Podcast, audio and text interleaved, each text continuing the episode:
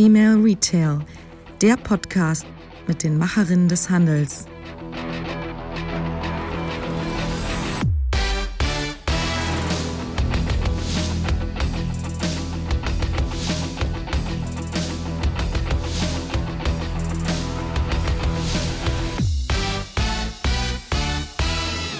Ja, wir sind bei Folge 68 des Relevant Retail Podcasts. Und das ist gleichzeitig die Geburtsstunde des Female Retail Podcasts. Mein Name ist Marilyn Repp. Ich beschäftige mich mit Innovationen im Handel.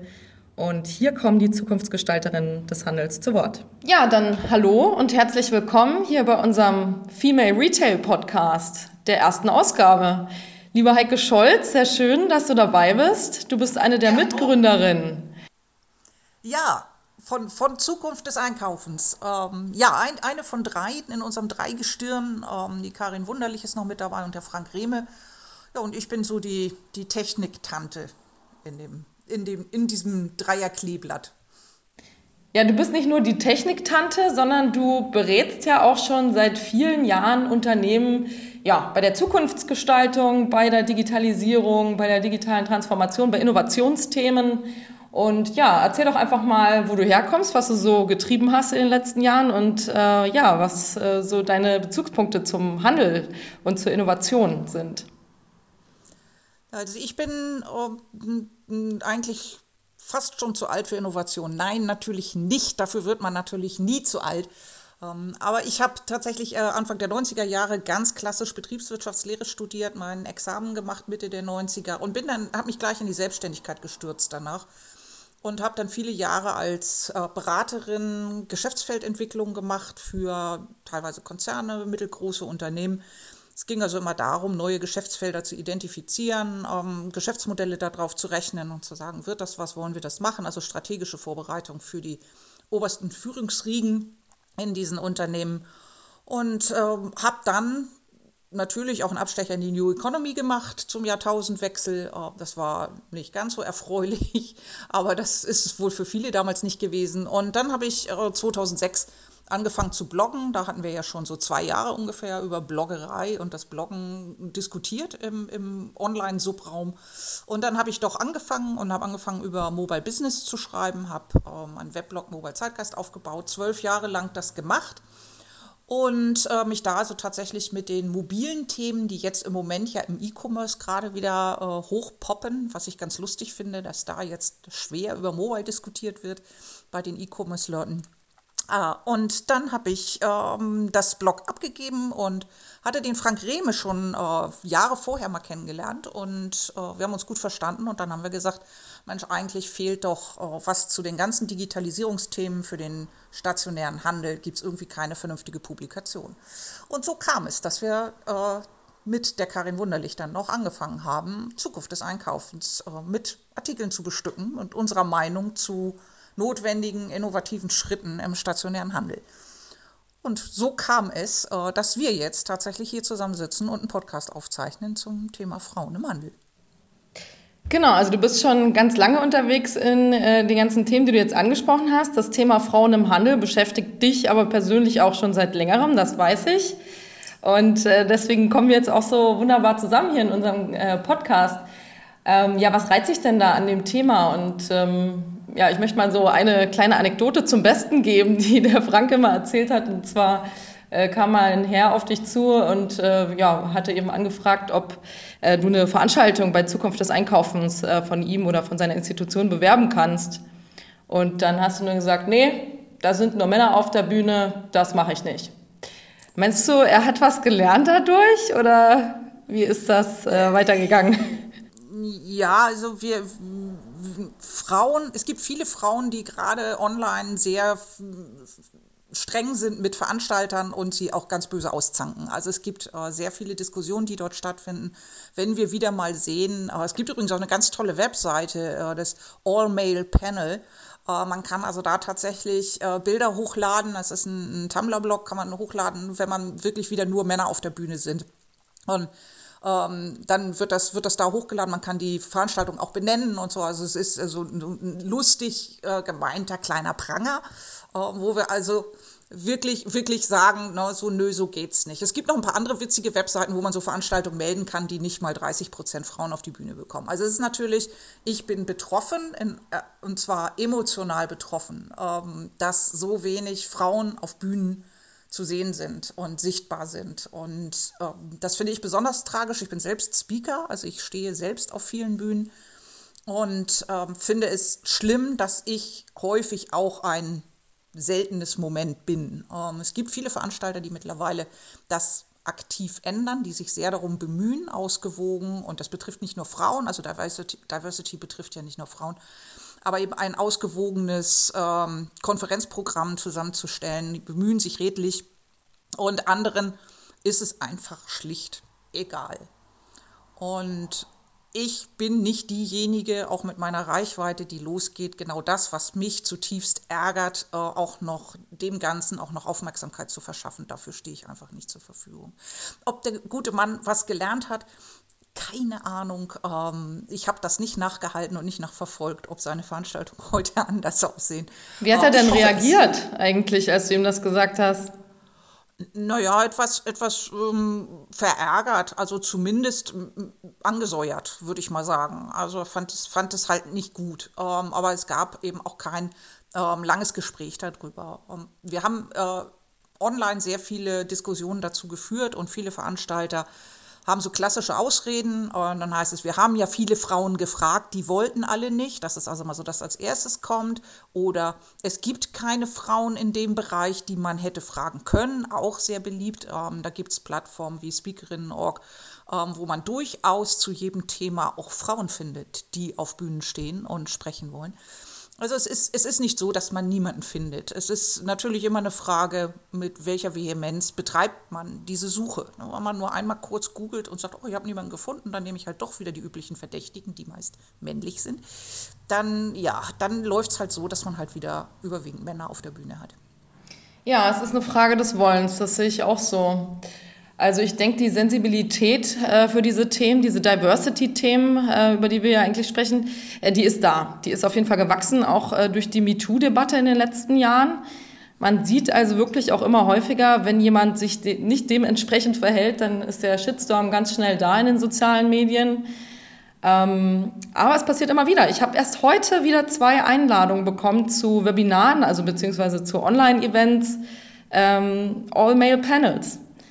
Und ich bin dann immer ein bisschen am Überlegen, was soll ich denn da jetzt machen? Soll ich denen mal antworten und sagen, es geht gar nicht oder ich kann mich da nicht anmelden, ich kann mich da überhaupt nicht identifizieren mit diesem männlichen weißen Panel oder lässt man es lieber sein? Ja, weiß ich auch nicht. Also ich, ich, würde mir, ich, würde mir wünschen, ich würde mir wünschen, dass sowohl die Speaker, ähm, ob das jetzt Webinare sind oder Präsenzveranstaltungen, ist eigentlich vollkommen egal. Dass also auch die Speaker sich vorher erkundigen, ähm, wer ist denn alles noch mit dabei bei der Veranstaltung, wer spricht denn noch? Und dann tatsächlich den Veranstalter, wenn sie sehen, es sind keine Frauen dabei, äh, tatsächlich den Veranstalter ansprechen und sagen, du, hör mal, das geht so nicht, ne? das kannst du nicht machen, das ist nicht zeitgemäß, ähm, das ist auch, wirft ein schlechtes Licht auf dich als Veranstalter. Und äh, dann äh, schlimmstenfalls auch zu sagen, ich komme nicht. Ich komme dann eben einfach auch nicht, wenn nicht äh, ein ausgewogenes ähm, Speaker-Portfolio auf der Veranstaltung ist. Das würde ich mir wünschen, weil das würde den Druck natürlich auf die Veranstalter erhöhen. Und ähm, als Teilnehmer ist es natürlich immer eine Entscheidung. Einerseits will man vielleicht das Wissen, ist doch attraktiv, man möchte gerne hin. Man sieht aber, dass im Grunde man das doof findet und dass, dass, es, äh, dass man auch wirklich sagt, es, warum muss das sein? Also es gibt genug Frauen, die zu diesen Themen reden können. Und wieso ist da wieder keine? Äh, ich bin mittlerweile so weit, dass ich in diese Veranstaltung nicht mehr gehe. Also ich tatsächlich sage, nein, dann verzichte ich eben drauf. Das Wissen finde ich vielleicht auch noch irgendwo anders. Und äh, das allerdings auch meistens kommentarlos. Also die, die Veranstalter wissen nicht, dass ich jetzt nicht komme, weil sie kein ausgewogenes Panel haben. Also da könnte man vielleicht auch noch was machen, kurz Bescheid sagen und sagen, ach übrigens, ich wäre gern gekommen, tue ich aber jetzt nicht, weil. Ähm, einfach nur, um da das Bewusstsein zu schärfen, nicht um mit dem Finger auf irgendjemanden zu zeigen, sondern einfach zu sagen, ähm, Leute, beachtet das ein bisschen mehr. Ne? Das wäre einfach ähm, in der heutigen Zeit angebracht.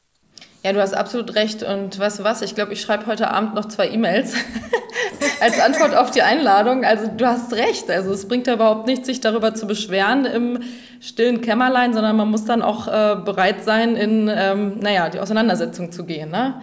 Vor allen Dingen den Menschen auch zu zeigen, dass es einem auffällt und dass es eben nicht egal ist und dass es eben äh, tatsächlich etwas ist, was einem negativ aufstößt und wo man wirklich sagt, nee, es wirft auf euch kein gutes Licht.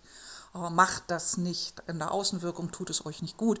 Und ich habe das gesehen und ich bin nur nett, dass ich euch sage, warum ich nicht komme. Also das soll ja, wie gesagt, kein, kein Streit vom Zaun brechen sein oder irgendetwas, sondern einfach nur für Transparenz sorgen, warum ihnen jetzt vielleicht äh, auch Anmeldungen durch die Lappen gehen äh, und sie tatsächlich äh, ne zumindest etwas negativ wahrgenommen werden draußen. Und das ist nur fair, dass man das den Leuten sagt. Absolut. Ja, Heike, jetzt haben wir äh, darüber gesprochen, ähm, wie das bei den Speakern aussieht und bei Panels. Ähm, ich bin noch auf andere Zahlen gestoßen, nämlich um, äh, also rund um das Thema Führungspositionen. Und da ist gerade der Handel ganz besonders schlecht aufgestellt. Das ist natürlich total schade, weil grundsätzlich würde man ja denken, der Handel ähm, ist eigentlich eher eine weibliche Branche. Also wenn man jetzt in den stationären Handel geht, ähm, das belegen natürlich auch Zahlen, ähm, ja, Verkäuferinnen sind eher weiblich und wenn man aber dann in die Führungsetagen guckt, sieht man, dass also der Handel noch ein bisschen schlechter dasteht. Also die Konsumgüterbranche und die Handelsbranche. Da gab es eine Erhebung jetzt vor ein paar Monaten von PwC. 14 Prozent im Top-Management und 22 Prozent in Führungspositionen. Ja, sieht auch nicht besonders gut aus, ne? Also, was meinst du, muss man da ändern? Also, es wird ja immer wieder über die Quote gesprochen. Hm, ich bin mir da immer so unsicher, weil als, also man möchte keine Quotenfrau sein. Das möchte niemand. Aber irgendwie ändert sich ja in den letzten Jahren und auch Jahrzehnten nicht mehr so viel also ich bin in, in meinen jüngeren Jahren auch nicht für eine Quote gewesen. Da habe ich auch mal gedacht, ach, Qualität setzt sich durch, so viele tolle Frauen, die sind hoch ausgebildet, das wird sich ändern, die, die müssen ja nach oben, weil sie so gut sind und weil sie auch besser sind als sehr viele Männer in Führungspositionen, die ich erlebt habe. Äh, da sitzt ja auch nicht nur die Crème de la Crème, ähm, so, aber nichts ist passiert. Also in meinen ganzen, ganzen Jahrzehnten der Berufstätigkeit habe ich nicht das Gefühl, dass es sich signifikant verändert hat. Es haben sich gewisse Dinge verändert. Es ist der, der ähm, etwas schlüpfrige Herrenwitz ist etwas seltener geworden in den Büros. Also insofern ja, wir haben uns ein bisschen weiterentwickelt, aber den großen Sprung in Sachen Gleichberechtigung, wozu auch gehört ähm, Equal Pay, also dass Frauen für die gleiche Tätigkeit genauso viel Geld bekommen wie die wie äh, männliche äh, Angestellte, äh, dass wir eine größere Durchmischung haben, dass klassische Frauenberufe auch von Männern ausgeübt werden und Frauen viel mehr in die klassischen Männerberufe gehen. Also diese Durchlässigkeit Zeit haben wir auch nicht wirklich hinbekommen. Also es ist immer Vorsicht, ist nicht ganz nicht, sondern eben nicht signifikant. So dass ich jetzt also sage, so vor dem sagen wir mal, letzten Drittel meines Berufslebens äh, sage ich dann ganz einfach so, jetzt bin ich ungeduldig und jetzt bin ich auch knaddelig. Ich bin jetzt auch eine, eine olle, olle Frau, die ganz einfach sagt, ne, wir müssen was tun. Das muss für die nächsten Generationen einfacher werden, ähm, als es für, für mein, meine Generation gewesen ist, sich durchzusetzen im Geschäftsleben und da ganz einfach zu sagen, jetzt kommt Quote, bis sich was geändert hat und bis wir wirklich so diesen Schubs in die Richtung geschafft haben, weil nämlich wirklich auch die Frauen nicht Quotenfrauen sein wollen. Ähm, aber sie müssen halt wahrgenommen werden und wir müssen einmal irgendwo ein bisschen den, den Knackpunkt überwinden, dass wir wirklich sagen, so, jetzt haben wir was geändert und danach soll es bitte wieder ähm, von alleine laufen. Aber ich würde da gerne die Frauen in Führungspositionen sozusagen über die Schwelle heben. Ähm, und dafür äh, ist eine Quote, denke ich, das Einzige, womit wir es wirklich hinbekommen. Ja, das ist total interessant, was du erzählst. Ähm, also ich bin ja jetzt 31 und habe eigentlich äh, was Ähnliches erlebt wie das, was du beschreibst. Also gerade junge Frauen sind immer partout gegen eine Quote. Also das ging mir vor zehn Jahren auch so oder vor, ähm, sage ich mal, 13 Jahren, als ich auch so ein bisschen politisch aktiv war ähm, war ich immer dagegen. Und das schaffen wir selber. Und je älter ich werde und je länger ich vor allen Dingen im Berufsleben stehe, ne, das ist ja der Changing äh, Point äh, am Ende, ne? also wo du dann wirklich erlebst, was da draußen stattfindet. Und ähm, genau, das sind so die Punkte, wo du dann plötzlich merkst, irgendwie geht es dann doch nicht aus eigener Kraft und äh, vielleicht müssen wir da politisch äh, was anpacken. Aber ich will da jetzt erstmal keine Empfehlungen geben. Ähm, genau, auch äh, eine Quotenfrau möchte ich persönlich nicht sein. Aber dass sich was ändern muss, ist auf jeden Fall klar. Und wir sind mittendrin, sage ich mal. Ja, wir, wir arbeiten dran. Genau, wir arbeiten dran.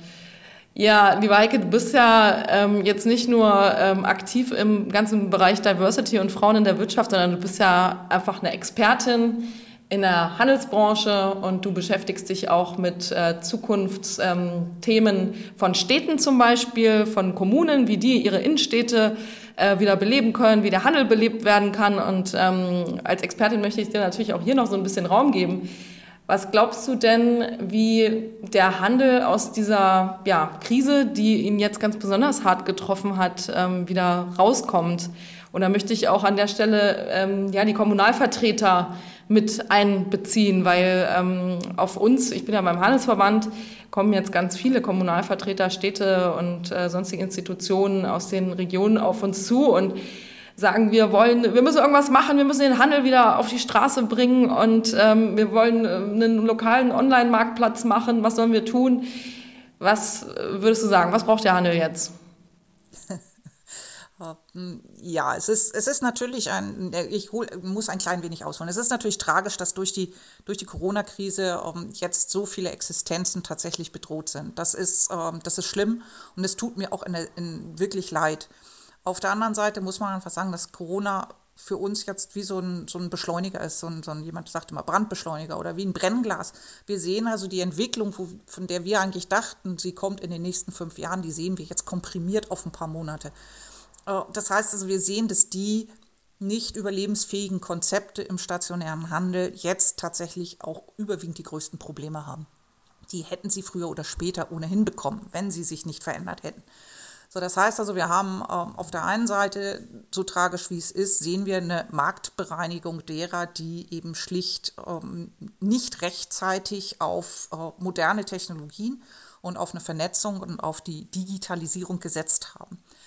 Ähm, das ist schade, und äh, ist tatsächlich äh, schlimm, wenn wir nämlich bedenken, ich glaube, der HDE geht ja so von 50.000 Insolvenzen aus im Handel, der DEHOGA, der Gastgewerbeverband, geht von 70.000 Insolvenzen gastronomischer Objekte aus. Und wenn wir uns das beides mal auf der Zunge zergehen lassen, ist das natürlich ein Riesenproblem für Innenstädte oder ähm, Teilinnenstädte und, und Mittelstädte und also alles die letzten Endes von diesen Strukturen bisher gelebt haben und die, wo diese beiden Parts, eben Gastronomie und Handel, die Lebendigkeit auch ausgemacht haben und die Bezugspunkte waren für die Menschen. Wenn von denen jetzt so viele letztendlich äh, insolvent gehen oder verschwinden und es auch keine, keine schnellen neuen Konzepte gibt an dieser Stelle, haben natürlich auch die Städte ein Riesenproblem, weil sie stehen vor Leerständen, die sie so einfach nicht gefüllt bekommen. Ähm, das heißt, wir haben auch hier wieder das Brennglas, der Strukturwandel, den Städte so in den nächsten Jahren hätten machen müssen, die müssen den jetzt, jetzt auch plötzlich sehr schnell machen. Und äh, also sehr viel mehr Gas geben, sehr viel mehr Initiative zeigen. Und da gibt es ganz unterschiedliche Ansätze. Es führt jetzt in unserer kleinen Runde hier fast so weit, die alle durchzugehen. Aber weil du es angesprochen hast, möchte ich ganz kurz was zu lokalen Marktplätzen sagen. Ähm, die die sind so schön einfach. Es gibt fertige Lösungen, dann ist, installiert man, na super, die, die Anbieter dieser Lösungen freuen sich, dass so viele jetzt auf sie zukommen und sagen, komm, wir machen jetzt schnell mal einen lokalen Marktplatz. Das wird keinen einzigen Händler retten. Das ist äh, so isoliert einfach, wir machen jetzt mal einen lokalen Marktplatz, danach die, sieht die Welt besser aus. Das ist zum Scheitern verurteilt und ich kann nur jedem äh, Verantwortlichen in den Städten raten, wenn das das Einzige ist, was ihr tun wollt für diesen Strukturwandel, dann lasst das bitte auch noch sein. Also das ist unnötiges Geld. Ähm, jetzt werden wir wahrscheinlich wieder so ein paar, paar Anbieter, Systemanbieter ein bisschen rumgrummeln. Aber es ist tatsächlich so, ein lokaler Marktplatz ist keine triviale Geschichte. Das ist eine, eine hochkomplexe Sache, wenn man die zum Erfolg führen will. Und isoliert funktioniert der so auf die Schnelle mal zusammengestrickt auf gar keinen Fall.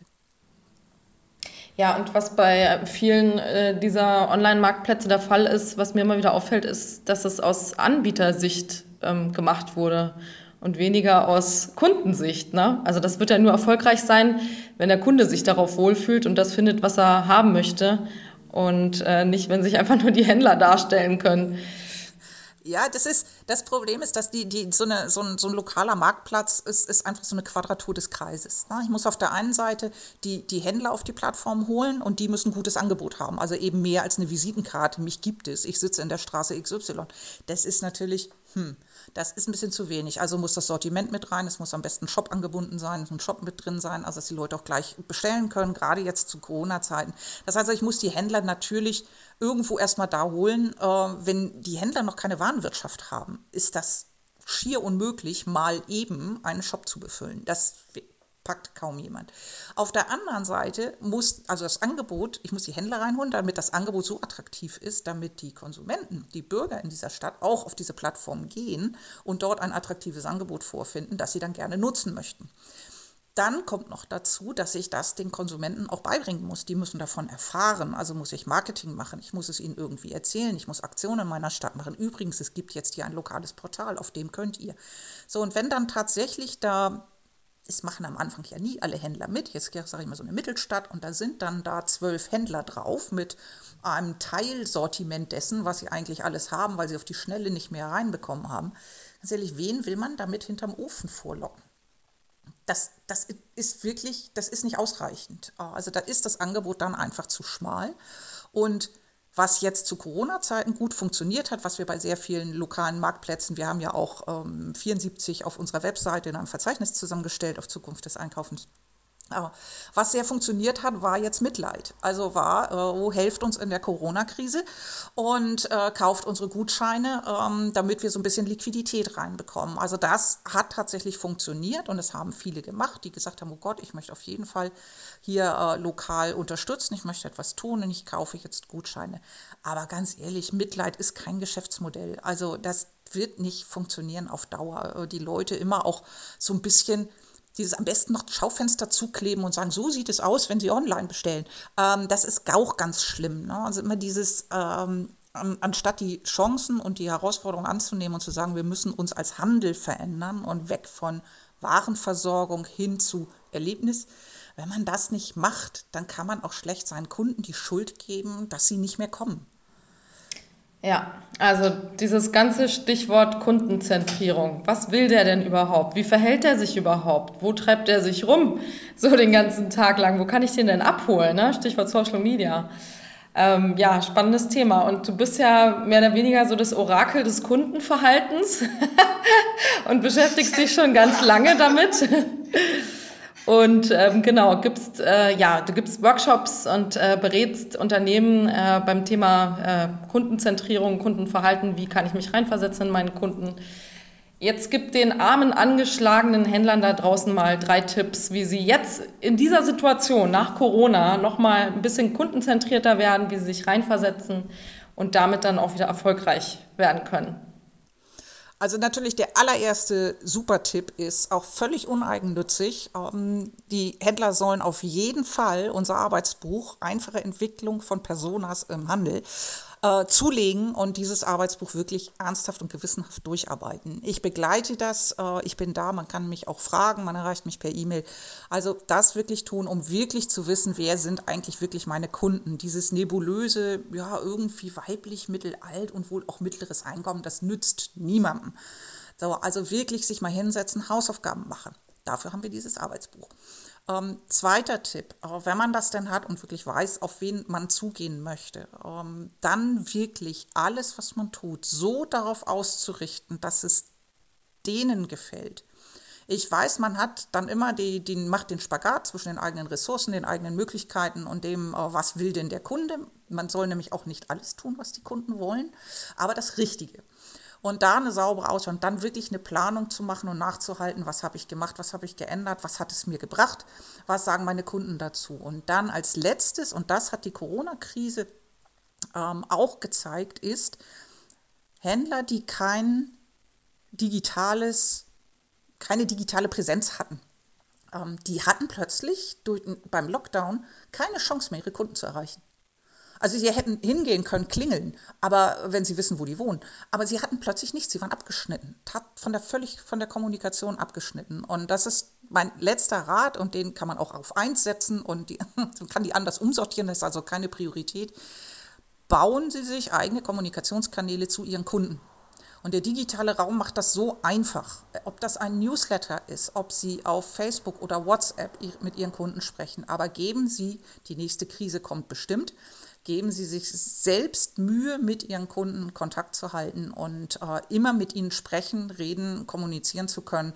Und zwar persönlich, individuell und nicht äh, jetzt irgendwie heute Sonderangebot X und morgen kommt dann Sonderangebot Y. So nicht, bitte, diese Zeiten sind vorbei. Aber sichern Sie sich den Kontakt zu Ihren Kunden. Das kann ich nur raten. Dann ist die, in der nächsten Krise haben Sie dann zumindest die Möglichkeit, Ihre Kunden zu erreichen. Ganz viele Händler würden jetzt sagen, ja, aber das kann ich nicht, ich bin da nicht. Ich bin nicht in den sozialen Medien und ähm, das habe ich noch nie gemacht und ich weiß auch nicht, wie das geht. Und deswegen machen es ja viele noch nicht, ne? weil es ist eine Hürde für sie. Was würdest du denen denn sagen?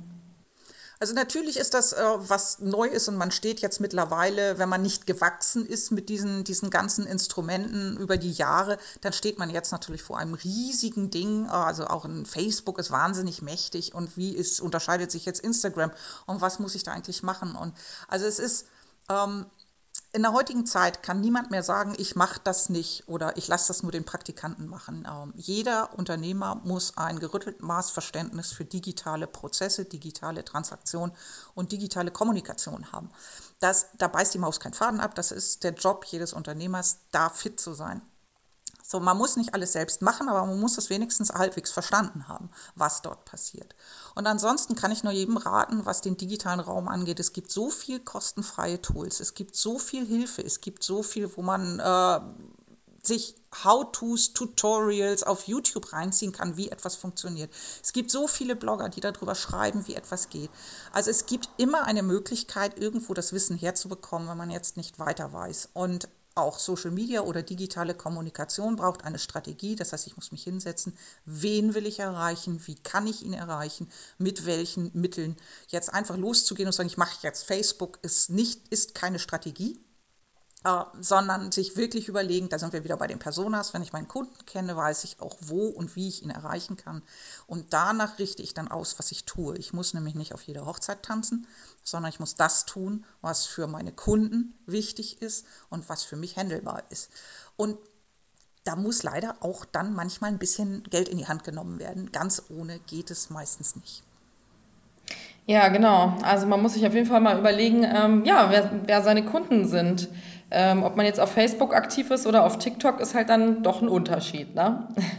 Ja, kann, an der Stelle kann ich auch noch mal äh, ein bisschen Werbung machen für mein Projekt beim Handelsverband, nämlich das Mittelstand 4.0 Kompetenzzentrum Handel.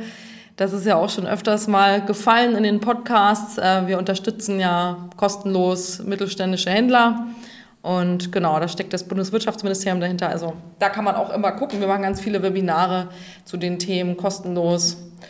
Ja, und liebe Heike, jetzt würde ich sagen, sind wir bei unserer Schnellfragerunde angekommen. Dann mal los. Ja, der nächste heiße Scheiß im Handel ist das Überwinden der Corona-Krise und zwar möglichst ohne allzu schwere Blessuren. Ähm, ansonsten freue ich mich natürlich äh, auch auf die nächsten wirklich guten Logistikkonzepte, wenn denn nämlich immer mehr Menschen online kaufen und bekommen wir ein Problem, die Ware auch bis zum Kunden zu bekommen die Welt nach Corona, die Retail-Welt nach Corona ist? Mm, kleiner geworden auf jeden Fall ähm, und vielleicht aber auch mit ganz vielen Chancen versehen, weil es denn dann in dieser Welt auch Lücken gibt, äh, die andere oder die gleichen Protagonisten, die vorher etwas gemacht haben, jetzt vielleicht anders machen können. Ja, und jetzt zu dir. Ich kaufe nie wieder. Nie wieder kaufe ich hier äh, bei mir, ich, ich, äh, im Nachbardorf äh, in Schleswig-Holstein in der Gärtnerei, da war ich letztes Frühjahr, um Pflanzen zu kaufen und das war so eine Nichtberatung. Ich wollte mein Geld im lokalen Handel lassen und ich bin also wirklich äh, schwer aufs Schwerste enttäuscht worden. Da werde ich nie wieder kaufen. Ja, das ist ja einer der großen Vorteile im stationären Handel, dass man ganz toll ähm, diesen, ja, die Karte direkte Beratung und Kundenkontakt persönlichen ausspielen kann. Ne? Ist dann schade, dass es oftmals nicht so genutzt wird. Nun ja, ich, ich könnte, könnte Anekdötchen erzählen, aber das kann, glaube ich, jeder. Ähm, also insofern, ähm, ich denke, wir haben alle mal schlechte Erfahrungen im stationären Handel gemacht und auch im Onlinehandel haben wir schlechte Erfahrungen gemacht. Gehört zum Leben dazu und dann gehen wir halt einfach woanders hin. Genau, man kann auch nicht immer gute Laune haben, um mal die armen Verkäufer in Schutz zu nehmen. Frauen in Führungsrollen können besser. Tja, eine gute Frage. Ähm, ich, es bezieht sich ja darauf, was sie besser können als Männer. Hm, das fällt mir schwer, weil es dann sehr, sehr individuell. Ich habe so, so tolle Frauen kennengelernt und genauso tolle Männer. Also, und die konnten häufig ähnlich. Ich glaube, es kommt darauf an, dass du heute kommunizieren kannst. Also wenn wir uns die Arbeitswelt von heute angucken, dann ist doch immer das darüber reden und das wertschätzende Miteinander umgehen ist das Entscheidende. Ich kann aber nicht sagen, dass durch die Bank weg Frauen das besser können. Ja, die Nachfrage steht jetzt nicht mit auf meiner Liste, aber was können denn Männer besser? Männer können tatsächlich ähm, etwas besser und das gibt ihnen eben auch im, im Geschäftsleben den Vorteil, sie können besser, das jetzt mal in Anführungsstrichen, ähm, Netzwerken. Ähm, besser, weil ihr Netzwerken zu unseren heutigen Strukturen passt. Das Net Frauen auch und das können die auch sehr gut, aber die Netzwerken etwas anders.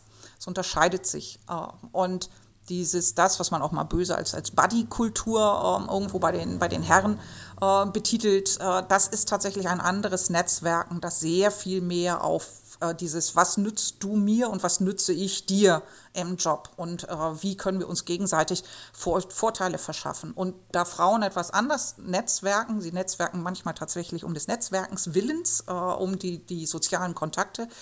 Und das ist nicht ähm, so, ja, ist wieder vorsichtig berechnend. Also es ist alles es ist alles nicht so pauschal. Nicht alle Frauen können das, nicht alle Männer sind so. Also es ist mal schwierig, darüber zu sprechen, ohne nicht in irgendwelche Stereotype zu verfallen. Aber das ist tatsächlich etwas, die Männer netzwerken heute so, dass es optimal zum System passt. Natürlich, es ist ja auch ihr System. Und ähm, da ist es da ist es, da ist es halt für, für die Art, wie Frauen netzwerken, ist es schwer durchzudringen in den Männernetzwerken. Ja, letzte Frage. Diese Frau ist ja ein echtes Role Model. Also, da gibt es einige. Ähm, ich finde die äh, Mitchell Baker finde ich super. Die, es ist die Chefin von Firefox, äh, der äh, Mozilla Foundation. Ähm, also Firefox ist der Browser, Mozilla Foundation. Ähm, und die, die finde ich wirklich super. Die ist, die ist straight und die hat jetzt äh, auch äh, den Job übernommen und hat richtig was vor der Brust. Ähm, also wer, wer mal eine tolle Frau sehen will, der kann mal die äh, Mitchell Baker von der Mozilla Foundation mal beobachten. Ja, vielen Dank. Spannender Input. Da wären wir jetzt auch schon langsam am Ende unseres Austauschs, unseres kleinen hier, der ersten Folge vom Female Retail Podcast. Vielen Dank, liebe Heike. Sehr gerne, es hat Spaß gemacht. Und ich würde sagen, wir bleiben weiter in Kontakt und äh, du wirst dich immer mal wieder einschalten bei dem Thema. Ja, und wir werden ja auch auf Zukunft des Einkaufens da jetzt ein paar mehr Themen äh, betreiben, nicht nur den Podcast, sondern dieses ganze Thema Frauen in der Handelsbranche noch ein bisschen mehr spielen. Und ja, da freue ich mich. Dann vielen Dank und bis bald. Danke dir, bis dann. Tschüss.